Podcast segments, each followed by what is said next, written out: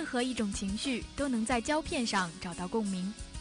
Movie Channel 带你走入一个全新的世界，用耳朵来听电影，用心来感受生活。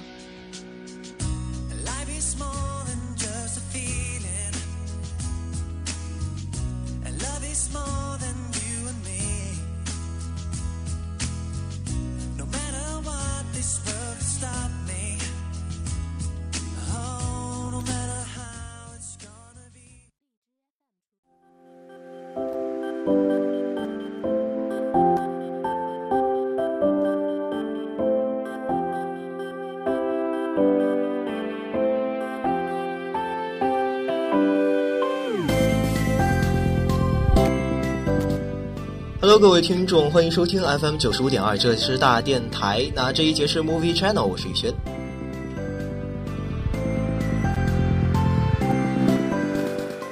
继上一节为大家啊为大家带来了童话的主题后呢，宇轩这周的画风可能就要变一变了。那至于具体怎么变，还是请大家先听下去。那么，先进入今天的一周电影资讯。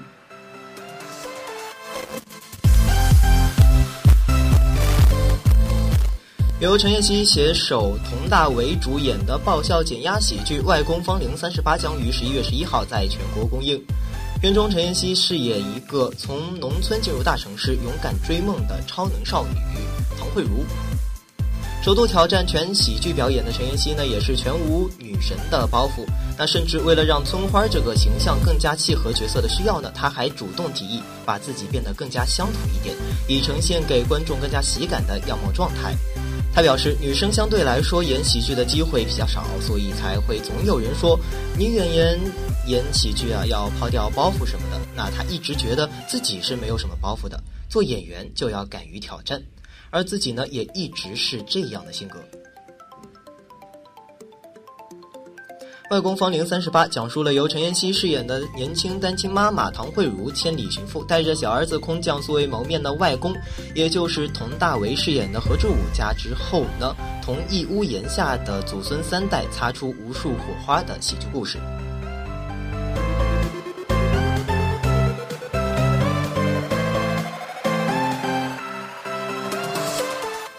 由著名导演赵小西执导，知名影星赵慧仙、田家大领衔主演的惊悚电影《整张枕边有张脸二》将于十月二十八号登陆全国院线。影片近日曝光终极版的预告。那据了解呢，《枕边有张脸》的片名是来源于民间流传已久的床上物流控卫、谨防枕边卧轨的诡异传说。那为了在电影中忠实还原神秘的民间传说，影片主创用特效呢再次。再现了这个通灵的故事，怨气笼罩下的神秘古宅，还有比如说阴森冷暗的深山别墅，还有暗夜里突然灵动的音乐盒，以及枕边的突然出现的神秘的红衣少女，这些神秘的传说呢，都将出现在大荧幕上。据悉，影片啊，影片。枕边有张脸二是由2013年上半年惊悚电影票房冠军枕边有张脸原班人马担当幕后，经历了三年以后呢，也是全全面的提高了恐怖的 level。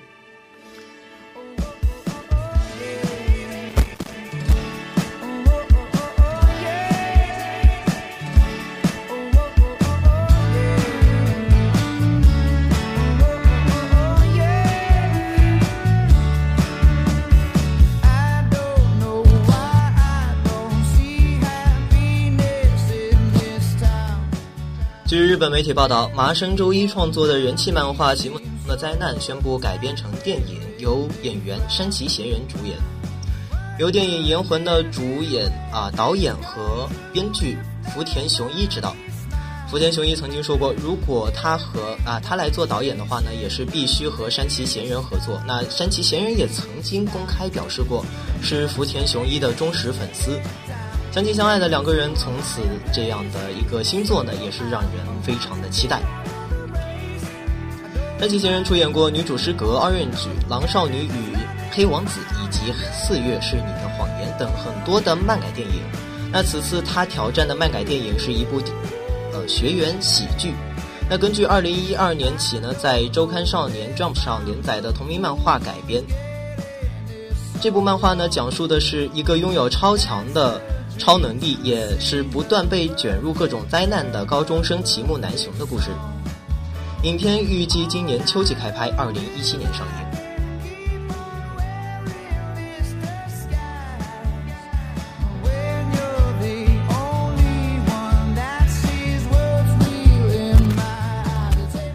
好莱坞超级动作大片《刺客信条》近日发布了一款超燃的全新预告片，在该预告在该预告片中，法莎迈克尔·法宾斯德扮演的男主角卡伦姆林奇向观众展现了他变异的全过程。那也是一个被高科技打造出来的疯狂杀手，就这么横横空出世了。片中出现了各种酷炫的动作场面，那他所配的。节奏强劲的音乐呢，也是让人感觉有些热血沸腾。和万众瞩目的魔兽一样，《刺客信条》也是年度游戏改编的超级大片之一。游戏呢是由最初育碧负责开发的全球大卖一千一百万套的波斯王子研发团队研发的作品。游戏的故事背景设定在欧洲中古黑暗的十字军东征时期，主要角色穿梭于大马士革。还有耶路撒冷等中东地区的名城之间，《刺客信条》将于本年十二月二十一号登陆北美院线，是今年圣诞档最为重要的商业巨片之一。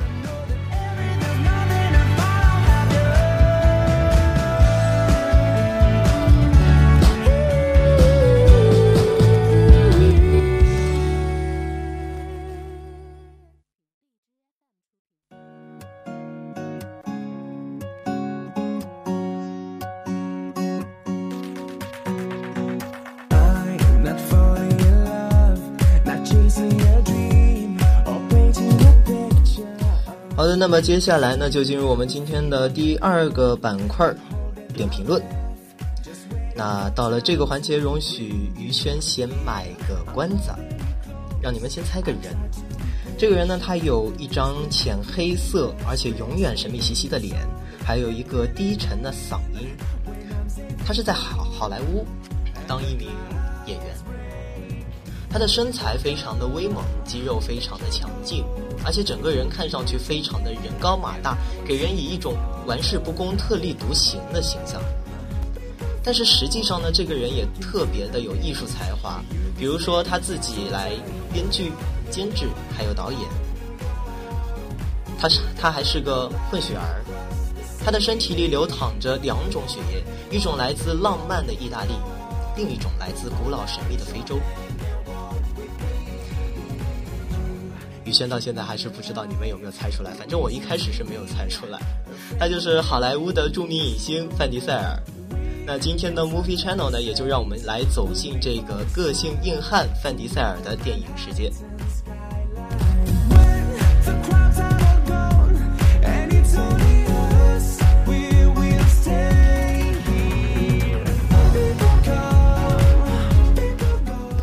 塞尔的早年经历呢，可以说是一个传奇吧。一九六七年出生于纽约格林威治村的他，由生母和养父抚养成人。那他的童年呢，是一直在剧院工作的。在他七岁的时候，他和他的小伙伴曾经决定在剧院中做一些恶作剧，但是被一个加班的女人给捉住了。那幸运的是呢，那个女人并没有叫警察，而是给了他每人一本剧本以及二十美元。条件是，他们要在每天放学以后必须在剧院出现，并且进行表演。那也是从那次之后呢，范迪塞尔的演艺的事业呢就正式的开始了。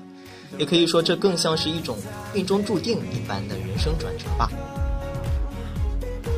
很快呢，范迪塞尔就开始在剧院以及他的继父负责操行的纽约多剧目剧团里进行一些表演，而且马上就发展到百老汇戏剧界。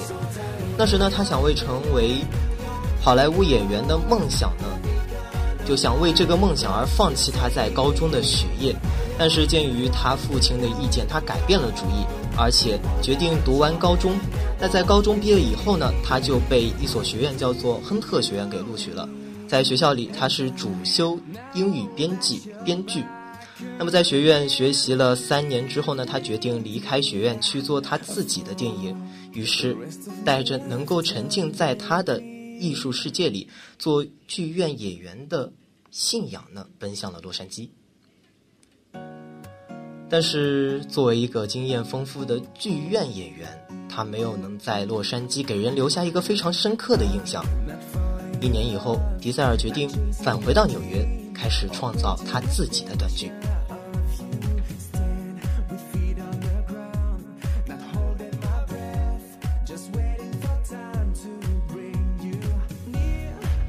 一九九七年，范迪塞尔曾经自编自导自演了一部小投资影片，叫做《迷失》。这部影片带给他四万七千美元的收入，但是真正让他引起好莱坞注意的，却是他此前出演的另外一部影片，也就是一九九五年的《千面人》。不知道大家有没有去关注过？那一向善于发掘新人的斯皮尔伯格呢，正是在看了《千面人》之后，注意到了范迪塞尔。从而呢，让他在《拯救大兵瑞恩》里扮演一个士兵，叫做阿德里安。斯皮尔伯格非常的信任范迪塞尔，他甚至没有给这个阿德里安安排替补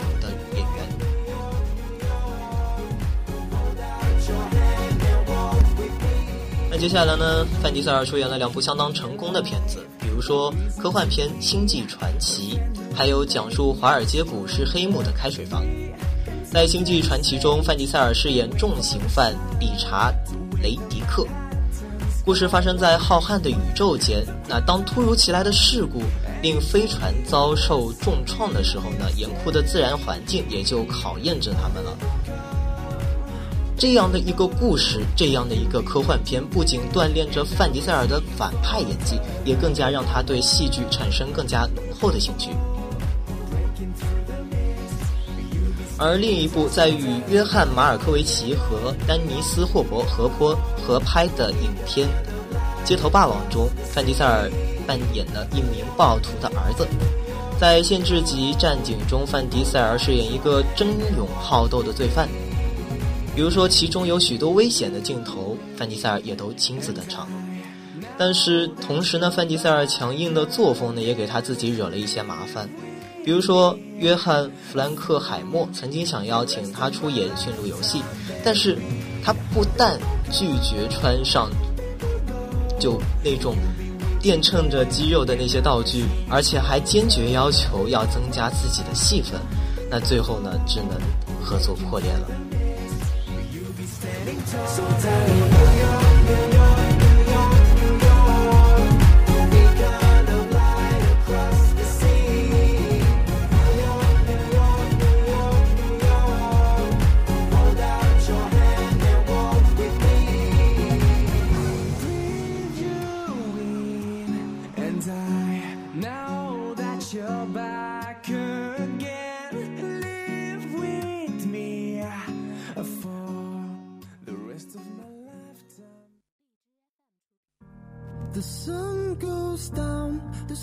Has come out and all that comes is here and now. My universe will never be the same. I'm glad you came.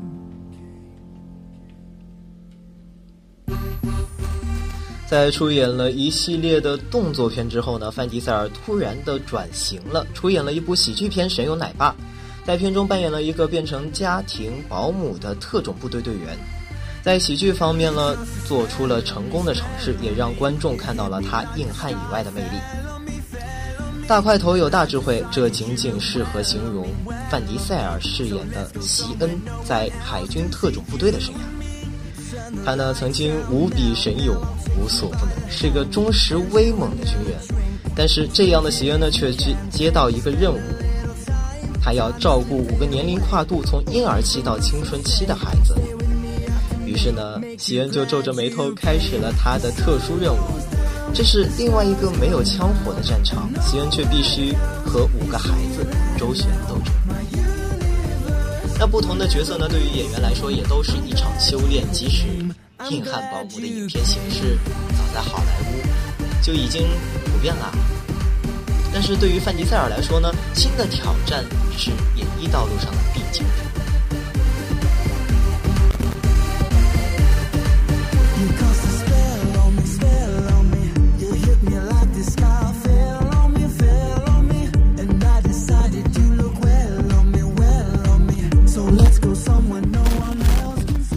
提到范迪塞尔，就不得不提《速度与激情》。那我们今天主要介绍的呢，也就是这样一系列的这个电影。如今，范迪塞尔已经成为好莱坞最为炙手可热的动作明星之一。从2001年《速度与激情》首登大荧幕之后，范迪塞尔就成功出演了《速度与激情》这一系列的电影。其中，《速度与激情二》是范迪塞尔唯一没有参演的一部，而范而《速度与激情五》呢是几部中较为精彩的。《速度与激情五》呢是主要介绍了在蛰伏两年之后，范迪塞尔饰演的。多米尼克与保罗沃克饰演的布莱恩再度联手，把火车中的神秘豪车盗走，而遭遇到了黑白两道的火线追杀的这样一个故事。那有人说，单独拎出那四十五十分钟的动作戏来看，那《速度与激情五》呢，几乎在近几年里面也是罕见敌手。可是，如果单独拎出那一个多小时的文戏来看，《速度与激情五》的叙事线索之混乱，也是几乎要碰触到这个商业片观众的底线了。不过呢，《速度与激情五》的主创最让人叹服的是，他们知道他们立足于世的优势所在，所以这部影片无论文戏走的有多么的磕磕绊绊，只要涉及到《速度与激情》的部分呢，就绝对的能够给足料。而更加难能可贵的是，主创不仅给的料很足，在炮制手法上呢，还时不时给点小心意，看得那些醉影之意不在文的观众能够嗨的。那始终处于二线地位的该系列呢，虽然仍然难以像一线大作那样屹立市场，但是对于那些对车文化特别有兴趣，甚至十分狂热的观众而言呢，全片无疑是对其热情最好的回报。质感十足的赛车场面和对车文化的丰富展现，让人情愿在剧情东拉西扯的时候闭眼，在激情燃烧的时候跳起来。而动漫啊，而《速度与激情五》也就是这样的一部电影。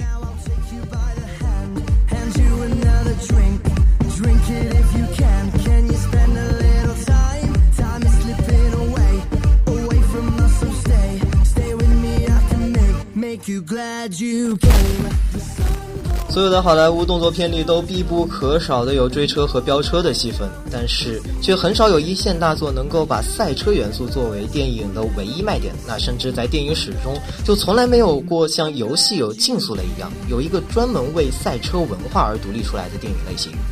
那以赛车为主要卖点的电影呢，也是比较多的归类到警匪、犯罪、动作、喜剧还有运动等类别中，比如说出租车系列。啊，出租车系列就加入了大量大量的喜剧元素，还有非常人贩系列呢，也是更加的偏向于杰森斯坦森的打斗。在第一部成为票票房的黑马，然后第二部和第三部略显疲软，第四部卷土重来后呢，《速度与激情》系列的野心也就随之涨高了。投资八千万的第五部，虽然投资和前几部相比没有增加多少，但是它的野心大了很多，那就是要以车文化为最大表现来做这样的一个电影，还要去争夺一线大作的地位。那我们可以看到，本片虽然仍然是百分百集集中于赛车，但是片长呢增加到了一百三十分钟，登场的角色呢多达几十个人，还有里约热内卢。城区里面的实景拍摄，那都是按照一一线大作的规格来制作的。那当然了，鉴于上面两段已经阐述过的原因，虽然第五部已经做到了系列中最具备一线大作风范的外貌，他们还是在内容的精致上难以和一线大作比肩，更加难以动摇竞速类游戏对观众娱乐时间的强度。那即使如此，速度与激情。也是被崇拜成了一种文化。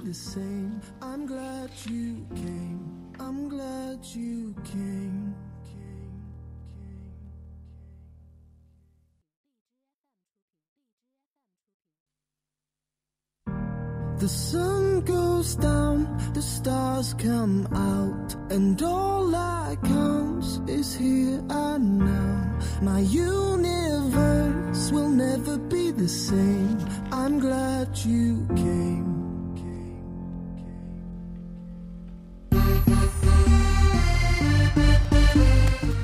范尼塞尔在影片中饰演多米尼克的形象呢，也是给人留下了非常深刻的印象。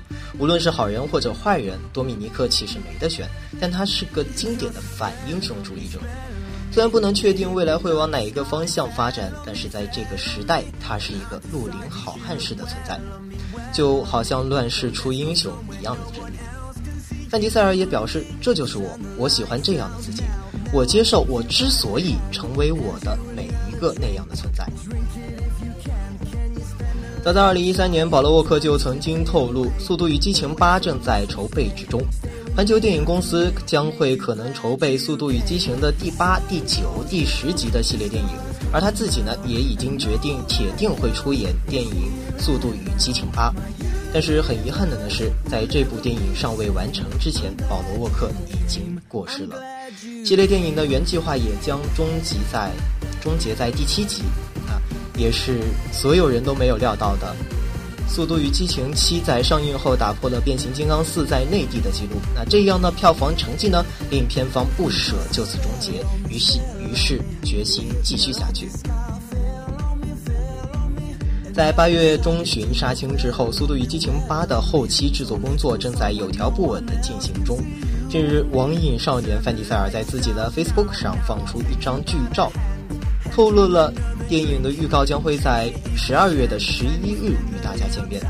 预告内容应该是团队成员们在纽约所遭遇的一些事情。而如今呢，《速度与激情八》也会定档于二零一七年的四月十四日在美国上映，由加里·格雷导演，由范迪塞尔主演。那么，就让我们期待吧。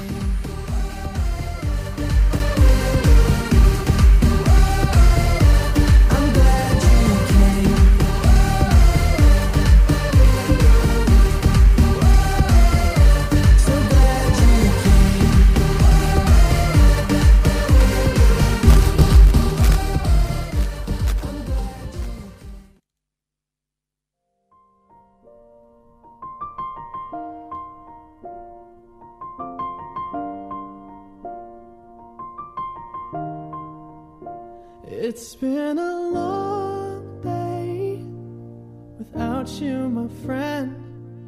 And I'll tell you all about it when I see you again. We've come a long way from where we began. 说完了《速度与激情》，我们来进入今天的第三个板块——票房。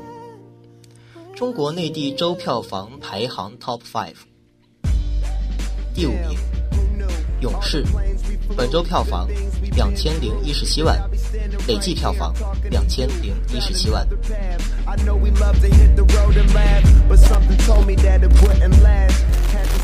第四名，王牌斗王牌，本周票房两千六百万，累计票房两万五千两百八十七万。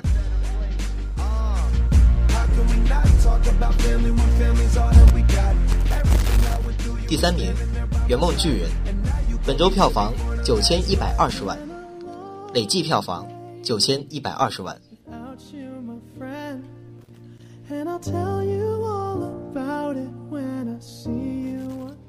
第二名，《从你的全世界路过》本周票房一万零两百九十五万，累计票房七万五千七百四十九万。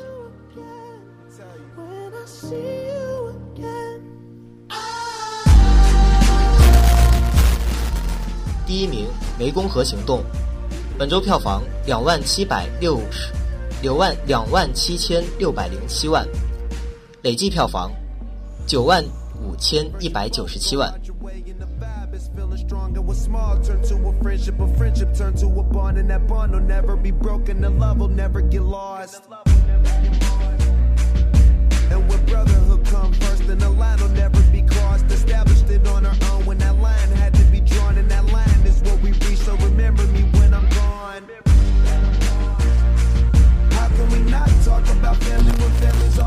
那么今天的 Movie Channel 就为您播送到这里，我是于轩，我们下期再见。